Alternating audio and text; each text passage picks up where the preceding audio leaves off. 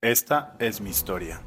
No es la historia de mi vida, eso sería muy largo y bastante complejo, pero sí es la historia de un pedazo de ella, igual de larga y complicada que el resto.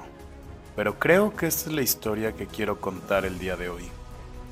Y si se lo están preguntando, no, este no es el principio de la historia. De hecho, es casi el final de ella. De un año que quise olvidar y ahora no puedo olvidar.